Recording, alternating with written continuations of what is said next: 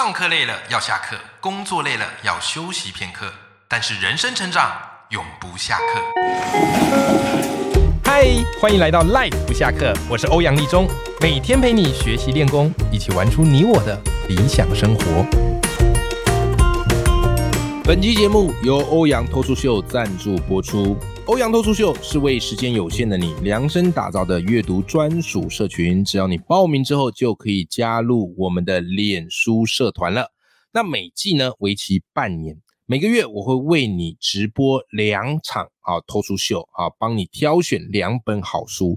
那么一场呢是六十分钟，再搭配我为你精心制作的简报，可以让你快速内化一本好书的智慧。那我的线上读书会呢，坚持透过阅读来打造我们多元思维模型，所以我的选书范围非常的广，举凡心理、沟通、理财、文案、科普、史地、成长、管理。等等等等，我们不求啊成为各领域的专家，可是我们要做的是成为各领域的通才，因为我们知道机会是留给有准备的头脑。那现在欧阳图书秀第五季正在火热报名中，我们第五季的读书会呢是从二零二三年的七月到十二月，好，每个月我们会做两场的读书会。那因为现在呢是早鸟优惠阶段。啊，只要你在七月五号之前报名，那么都可以享有这个早鸟价二二八八。那一旦过了七月五号，你要再报名也是可以，但到时候我们就全部都是晚鸟价三零八八。那你本来就是未来参加欧阳脱书秀的，那当然就是趁早报名哦，享有优惠是最好的。如果你对于欧阳脱书秀第五季有兴趣的伙伴，好，我也把第五季的报名链接放在节目的资讯栏，好，让你参考。目前呢，我们第五季啊，已经有超过一百多位的伙伴哈，已经加入了。我也很希望在欧阳脱书秀可以看到你哦。Hello，各位听众朋友，大家好，我是王立忠，欢迎收听 Live 不下课，每天一集不下课，别人休息你上进，累积你的复利成长。好，最近有一个人非常的火热啊，啊，非常的火红，非常的这个烫啊，啊，大家都在讨论他。这个人是谁呢？哎，他就是辉达的黄仁勋啊，又称之为叫做 AI 教父。一开始大家特别的啊，开始讨论他，注意到他，是因为什么呢？是因为美股喷了啊。上一次我们才请那个慢活夫妻跟我们聊美股投资，对不对？我发现那一集的收听率特别好，因为大家没有想到，哎。原来美股不是自己想象中的这么复杂，这么的难。对美股投资，我觉得比台股其实还来的单纯，对不对？而且那些大品牌本来就是在我们生活当中都会接触的。OK，好，那今年哈最特别就是最近那个辉达的股价一飞冲天呐，回不去了啊，使得很多的这个投信呐都纷纷修改对它的一个目标价的估值啊。对不对？好，比方说瑞银啊，本来前次的目标价针对辉达是说三一五，最新的目标价四七五，有没有？摩根大通啊，本来对辉达的目标价是两百五，现在一倍啊，最新的目标价五百，有没有？当然了，这个当做参考看看就好。但是不得不说，就是辉达的确跌破了大家眼睛，而且。一飞冲天，好，所以最近那个黄仁勋啊，大家对他讨论，好，老黄啊，讨论也是非常非常的热烈，好，那最有趣的是怎么样嘞？哎，刚好因为最近黄仁勋回台湾啊，然后到台大哈做这个毕业演讲，对不对？然后就被大家捕捉到野生的这个老黄哈，在出没在夜市，然后穿着皮衣，然后买什么嘞？买这个麻花卷。好，所以这张照片呢，在网络上疯传，因为辉达现在股价喷发嘛，好，所以大家都称他为一兆男，啊，市值一兆，好，一兆男，哎，居然这么的亲民啊，然后出没在这个夜市，啊，大家也说，哇塞，他那个皮衣啊，啊，这个呢？感觉很散热啊，很透气啊，所以总而言之啦，就是最近大家都在讨论黄仁勋跟辉达。但是我相信一定也有很多的这个听众朋友啊，就是我们虽然知道黄仁勋，我们知道辉达，好，但是我们其实搞不太清楚他到底是做什么的。可能很多人说，啊，就大概半导体吧，啊，大概就科技业吧。但是我们可能不知道它实际上到底辉达为什么能够串起啊？黄仁勋是怎么把辉达推向世界之巅的？我们会有这个困惑，我自己也是啊，之前完全没研究的。对不对？所以今天这一集啊，来来来，帮大家省个时间，好，用很快速的方式来跟大家分享一下黄仁勋以及辉达背后的故事。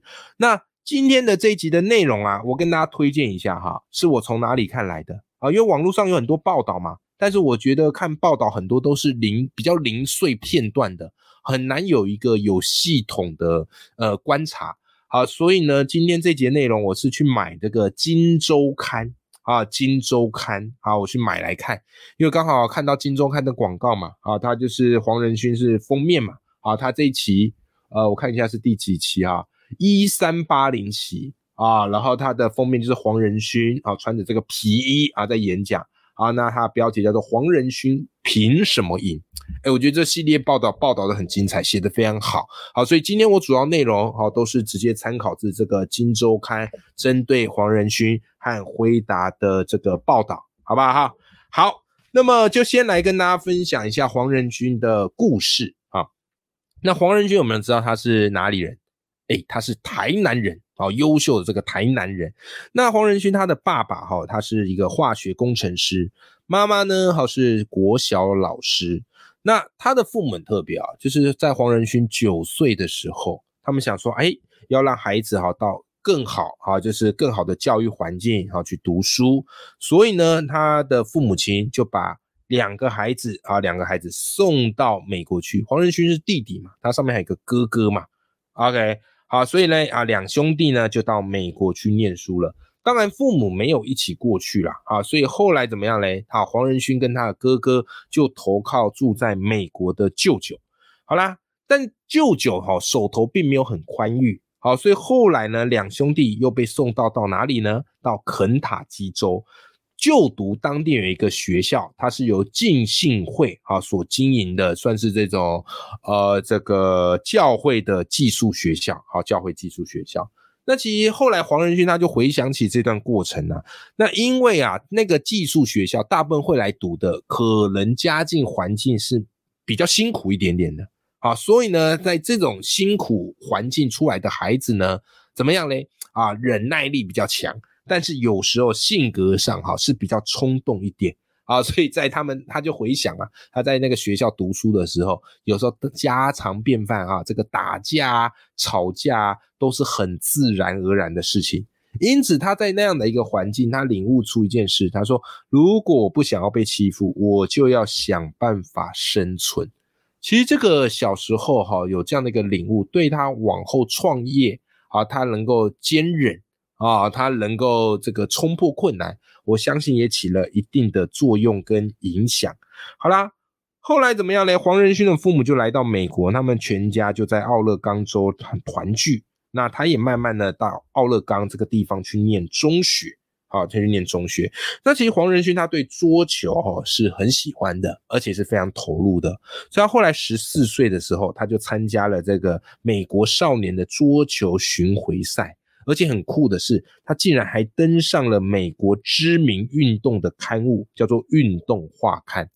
不过这个背后有一个有趣的小故事啦，啊，因为他当年呢，哎，其实并不是被这个报刊杂志的记者所报道，而是因为一个啊一封读者投书提到他啊提到他，因为怎么样呢？那个读者哈就特别的投书提醒记者说什么呢？他说你报道了。某一位一年花上上万元美元参赛的选手，可是你却忽略了整个西北地区最有前途的另外一个选手。这个选手是谁呢？哎，就是黄仁勋。为什么这个读者哈特别为黄仁勋啊这个呃叫不平呢？因为当年哈黄仁勋十四岁，他是靠着自己打工赚钱才可以参参赛的。所以他当年呢哈他打工在体育馆那边擦地板啊，争取工资啊。然后呢，他的成绩又是非常非常突出的，所以这个选手不是更值得报道吗？OK，好，所以他后来就登上了这个杂志的这个封面，啊，很有意思啊，我觉得他这个过去的故事是非常有意思的。好啦，那除了打桌球之外，黄仁俊的功课是很好，所以后来他也培养出对于什么呢？对数学啊，还有对工程的一些兴趣，而且他小时候他在青少年时期，他的偶像就是戏骨之父。好的，这个创办人诺伊，好，以及英特尔共同的创始人叫做摩尔，啊，所以他对这个呃这种高科技是有非常浓厚的兴趣了。那高中之后嘛，黄仁勋他就念了奥勒冈州立的大学。念的就是电子工程，啊，念的就是工电子工程。后来呢，哈，就是念完了嘛，哈，从大学出社会之后，他一开始就来到了戏谷，然后进入了这个超维半导体，啊，开始做这个所谓晶片开发的设计。后来两年之后，他就跳槽了，然后跳槽到另外一个绘图晶片的大厂，叫做巨基。啊，所以他其实有在大公司去历练过了。那我觉得黄仁勋他特别不太一样的一点是，因为他其实算是工程出身。那大部分一般的工程师可能就会怎么样嘞？醉心于去研究这些电子晶片，然后去做这些开发。诶，可是他很特别是怎么样呢？他先是在工程部先做了两年，后来他是自愿哦，自愿请调到销售部门。OK。啊，那一般人如果你把他调到销售部门，可能他会觉得，哎，那销售部门不是我专长的啦，我只想好好的把这个工程搞好就好。但他自愿请调，为什么呢？因为他认为，如果我只是工程师，我不懂销售，未来我创业的时候，我怎么样去推广推销我自己的产品，对不对？所以这件事情后来哈，黄这个黄仁勋他自己回想啊，他自己回想，他说这是他做过最正确的职业最佳选择之一。我觉得这个就可以给我们赖粉们啊，听众朋友一个启发，对吧？啊，常常我们在工作职场上，我们做一件事情已经做得非常的得心应手，很顺了，啊，甚至这边人脉资源就有了，对不对？这时候如果再叫我们调到别的部门，或是到其他地方，我们可能会心有不甘，愤恨不平，就觉得哎呀，这个在干嘛？这不是搞我吗？但是如果我们作为一个更有远见的工作者，我们或许可以想，每一次不同的历练，其实都是在丰富你的思维跟你的视野，对不对？未来你创业哈，未来未来你做什么，总有可能会做得到嘛，会用得到啊。好，所以后来他也有在销售部门历练过。好，那就这样子呢，一路这样工作嘛。到了黄仁勋三十岁的时候，好，三十岁左右的时候。他决定要出来创业了。他跟他两个工程师的好朋友，然后呢，他们怎么样嘞？就以四万多美元，四万多美元这样算起来大概是多少？呃，乘以三十左右嘛，对不对？好，大概一百二十万啊，一百二十万哈，来共同创办了辉达哈这间公司。那因为他自己本身有工程师的技术，然后呢，他又在销售部门待过，然后再加上呢，诶，他也有管理的背景。因此，他很自然而然就成为了这个辉达啊总裁兼执行长的位置。好，这个是黄仁勋他创业故事的一个开头。但是，仿佛命运在跟他开玩笑一样。为什么呢？创业初期，照理来讲是非常的热血啊，非常沸腾的。可是啊，啊黄仁勋他的创业初期，辉达的命运可以说是一路多舛啊。为什么呢？因为当时发生了一件事情，当时辉辉达他们一开始先打造出了一个产品，啊，这个产品哈叫做 MV1 啊，MV1 个人电脑多媒体卡，可是，在销售上不是卖得很好，所以导致呢，辉达在资金周转上一度出了问题，到最后严重到什么程度呢？严重到当时辉达砍了七成的员工。他们本来员工的规模大概有一百多人，结果现在后来剩三十人啊，三十人。然后来再来这个产品开发的算是失败的。那接下来嘞，日本 Sega，哎，以前那个电玩公司 Sega，他们呢，哎找上了辉达，然后 Sega 呢，好告诉辉达说，他们愿意啊付七百万美元的定金，请他们来开发一个土星游戏机的显示卡。哎，辉达一开始是做显示卡起家的，哎，可是没有想到，接下来第二个大难关怎么样嘞？就是黄仁勋发现一件事情，就是 Sega 他们想要开发的这个显卡 MV Two 技术架构，很明显的是有问题的，而且也与未来的这个趋势是不合的，怎么办？这时候到底要做还是不做？所以这个对他来讲是一个很大的难关，一个十字路口，对吧？但后来黄仁勋决定怎么做？他决定告诉 Sega 的 CEO，而且跟他很坦诚的说：“我们现在在做这件事情是一个方向错误的事情，我们必须喊停，不然到最后我们会砸了钱，但是又跟这个世界，还有又跟未来的趋势脱钩。但他也很诚很诚实的跟他们说，可是我们又不希望能够失去你们这个款项。OK，后来没有想到哈，呃，黄仁勋这么坦白的说之后，哎，Sega 他反而得哎得到了这个 Sega CEO 的谅解和宽容啊，啊，这个又让辉达可以再多延续六个多月。好，所以这件事情他其实在那个台大的演讲有特别提到。所以台大演讲当中不是后来流传出很多金句吗？如果那些金句你只是看过去，你就会觉得哎是心灵鸡汤。可是如果你知道黄仁勋他的背后故事，你会觉得哎这个金句的确是他人生经历过的这些困难跟挑战所淬炼出来的智慧，对不对？黄仁勋在这个台大的演讲他就讲嘛，要正视错误，怀着谦卑的心向他人求助。这一切都可以让我们重新站起来。他讲的就是指当时辉达，哎，不辉达，好，辉达跟 Sega 啊，他们在交涉的这一件事情。好，我觉得这个是对我们而言非常非常非常有启发的。好啦，那到底辉达后来他是怎么样开始逆转，开始怎么样成长呢？其实是因为当时 Windows 九五的崛起。怎么说呢？因为当时 Windows 九五出现嘛。那 Windows 九五的出现啊，有一个很重大的意义，就是它开始把整个三 C 带进了电脑图像化的时代。所以呢，因为电脑图像化的时代来临哦，哇塞，这个显卡就成为了三 C 产品很重要的一个焦点。而辉达本身就是在做这个嘛，就是在做显示卡的啊，就是在做显示卡的。所以当时黄仁勋就决定趁着这一波势头。啊，他们就推出了这叫 MV 三啊，MV 三这样的一个产品来作为一个接口。哎呀，就没有想到 MV 三成为当时市场唯一真正具有 3D 加速能力的显卡，你知道吗？短短上市四个月哦，它就达成了百万片的销量。不得了了！从此之后，辉达怎么样？他就摆脱创业初期那种资金不足啊啊，或是这个怎么周转不灵的这样的一个窘境啊，快速的来走上成长的道路。你看，就是这样一个契机。那当然啦，这样还不足以让辉达走向世界之巅。那辉达到底是怎么走向世界之巅的呢？各位？那就是辉达，它还有一个非常厉害的秘密武器。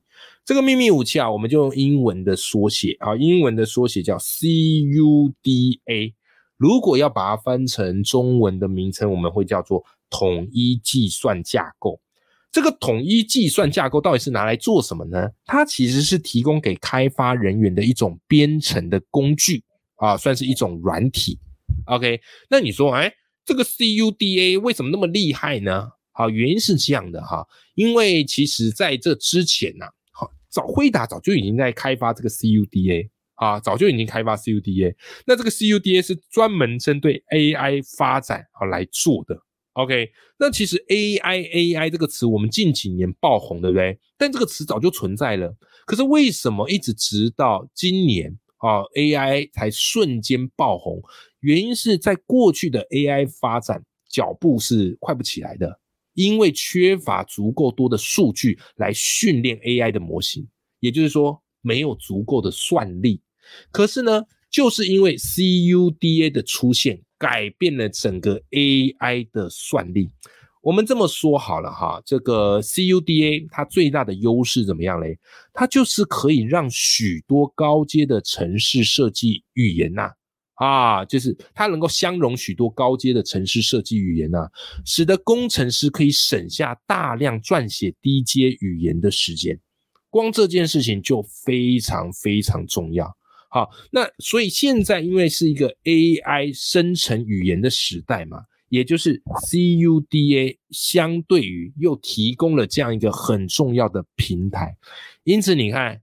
CUDA 的推出，让日常许多需要大量进行的平行运算处理的 AI 开发人员来讲，根本是救赎啊，根本是救星呐，根本就是沙漠中的绿洲啊！因此，你知道吗？现在全球有三千家的 AI 新创，基本上都是诞生于辉达的 CUDA 平台。你看，这个就是他掌握了一个非常非常重要的时机啊，非常非常重要的时机。好的，因此呢，你看啊，后来这个辉达，它就整个整个就一飞冲天。然后再来也很值得跟大家分享，就是这个黄仁勋跟台积电哈张仲谋啊，他们彼此之间私交也是非常非常好的啊，是这样。然后他背后有一个小故事，我觉得还蛮有趣的啊，我觉得还蛮有趣的哈。就怎么样嘞？因为这个辉达是台积电的客户，但是有一次呢，哈，有一次呢，哈，诶，就是有一个这个算是在台积电当时担任财务长啊，财务长的哈一个张孝威啊，他发现一件事。他说，他有他那时候在台积电的时候注意到一件事情，就是有一个客户啊跟台积电下单，对不对？可是却常常呢，哎，延迟付款啊，延迟付款，货款呢欠了数百万美元呐。因此他就很好奇，又一一看啊，威辉达好，所以呢，这个张孝威他就跑去辉达啊，那当时是黄仁勋亲自接见嘛，啊，他就跟他聊。那当然，张孝威也是基于台积电公司的立场。啊，就跟这个黄仁勋说：“哎呀，你们那个怎么样嘞？我们是可以给你延长付款期限啦，啊，但是这样也会影响到我们，所以呢，我们要来设定一下信用的总额度，对不对？你居然会拖款，那我们就要设定这个信用总额度啊，不然我们这边都砸在你们这了。结果没想到，你知道吗？黄仁勋听完之后，他用非常有自信的口吻，啊，就直接对这个张孝威说：，哎呀，请你们不要这样对待我们啦，为什么呢？因为未来。”我们是你们最大的客户，哎，这不是中二病发作啊，这是一种自信的展现，而且后来还真的兑现了啊！后来还还没有到完全兑现，但是现在呢，回答哈，他真的是台积电非常非常大的客户。好，所以他后来跟张忠谋两人私交也是不错的。好，甚至呢，后来张忠谋退休嘛，啊，那个黄仁辉还送上他的一个什么，他跟张忠谋认识的一个漫画啊，来给这个张忠谋，好不好哈？好的。那今天跟你分享的呢，就是黄仁辉的这个故事啊，以及威诶这个辉达是怎么从一开始哇很辛苦的创业过程，到现在成为了世界之巅。那黄仁勋更是被大家称之为是 AI 教父，因为 AI 的生成化语言还有 AI 的这个发展，很多都是基于辉达他们提供一个关键性的平台软体，就是 CUDA。OK，好，那当然，黄仁勋他在这个台大也有很多呃脍炙人口的金句啊，也最后也来跟大家分享一下。好，除了刚才我们一开始讲的那一句“正视错误，怀着谦卑的心向人求助”，这一切让我们站起来啊。他也说，要实现愿景呢，一定要经历长时间的痛苦。好，再来，他也这么讲，对聪明又成功的人来说，撤退并不容易。但是，却是能够做出取舍，才是成功的核心关键。然后再来，还有一句是在网络上也是传得沸沸腾腾的。他说啊，要记住，我们要跑起来，不要用走的。不论是为了被捕食而奔跑，还是为了逃离被当作猎物而奔跑。好啦，今天的这集节目内容哈，都是来自于这个《金周刊》最新一期一三八零这一期的这个报道哈，我觉得他写的非常的精彩。好，就是你看完之后，你大概会对诶黄仁勋跟辉达以及他们到底哪些产品造就世界的改变，还有为什么股价会一飞冲天，会有一个通盘性的理解。好，所以如果你有兴趣，你也可以去找这一期的杂志来看，我觉得是写的非常好的。